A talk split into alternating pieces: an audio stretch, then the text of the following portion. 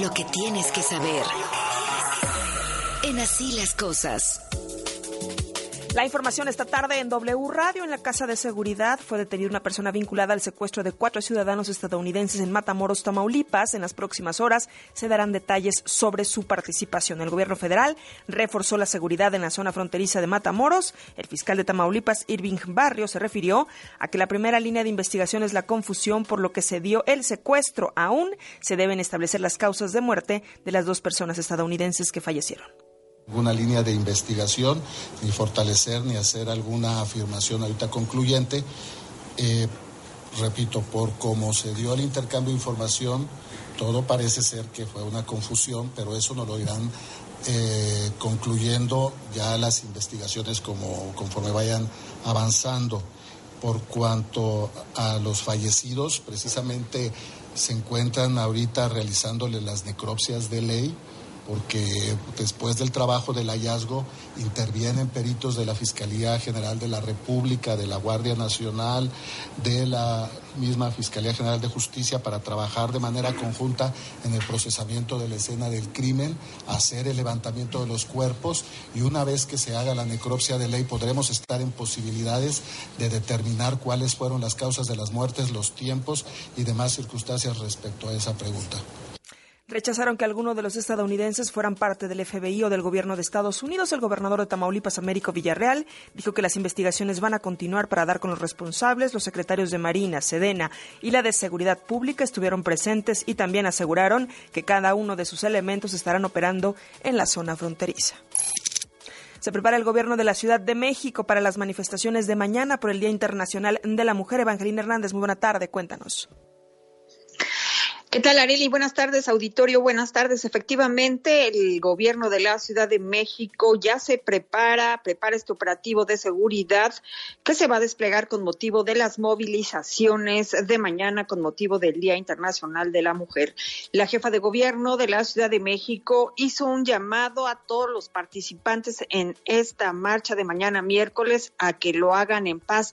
Dijo también que sí va a haber elementos de la policía y funcionarios del gobierno pero estos harán labores de contención y de diálogo. Negó que vaya a haber algún operativo de seguridad especial para el control de estas movilizaciones. Areli, así las cosas. Muchísimas gracias, Evangelina. Buena tarde. Buena tarde. Por cierto, la jefa de gobierno de la ciudad advierte que la situación de la sequía va a ser muy complicada este 2023. Por favor, para que usted cuide el agua. Los próximos tres meses marzo, abril, mayo por lo menos.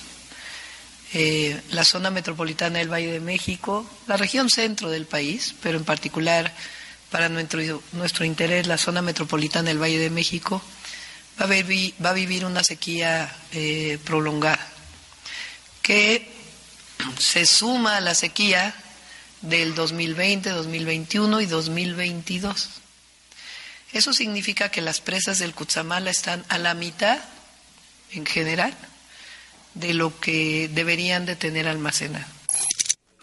En W Radio, el exsecretario de Comunicaciones y Transportes, Javier Jiménez Espriu, aclaró que él siempre estuvo contra la construcción del aeropuerto de Texcoco, no como dijo el presidente, que fue parte de los que decían que debía dejarse. Contrario al exsecretario de Hacienda, Jiménez Espriu insiste que el, que el de Texcoco era un tiradero de dinero y sin tiempo claro para su inauguración. Escuchemos. Con el señor presidente hablé muchísimas veces teníamos muchos eh, muchos temas a discutir sobre el tema sobre el, sobre el asunto y el, el tema más eh, delicado de preocupación nosotros estábamos absolutamente convencidos de que era una aberración. Yo siempre dije que cualquier problema se puede resolver con ingeniería pero a qué costo y el costo que se representaba e, e, eso era verdaderamente monumental Meta, la empresa propietaria de Facebook, Instagram y WhatsApp, prepara una nueva ola de despidos. A pesar de los buenos resultados del último trimestre de 2022, el fundador de la compañía, Mark Zuckerberg, sigue haciendo ajustes financieros para optimizar recursos y puestos de trabajo, por lo que Bloomberg adelantó que sí habrá nuevo recorte de personal. Recordemos que en noviembre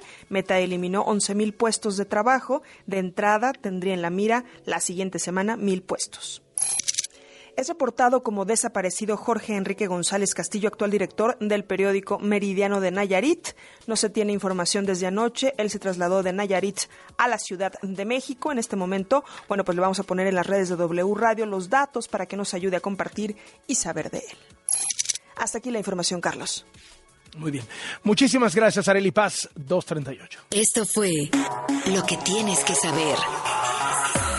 En así las cosas.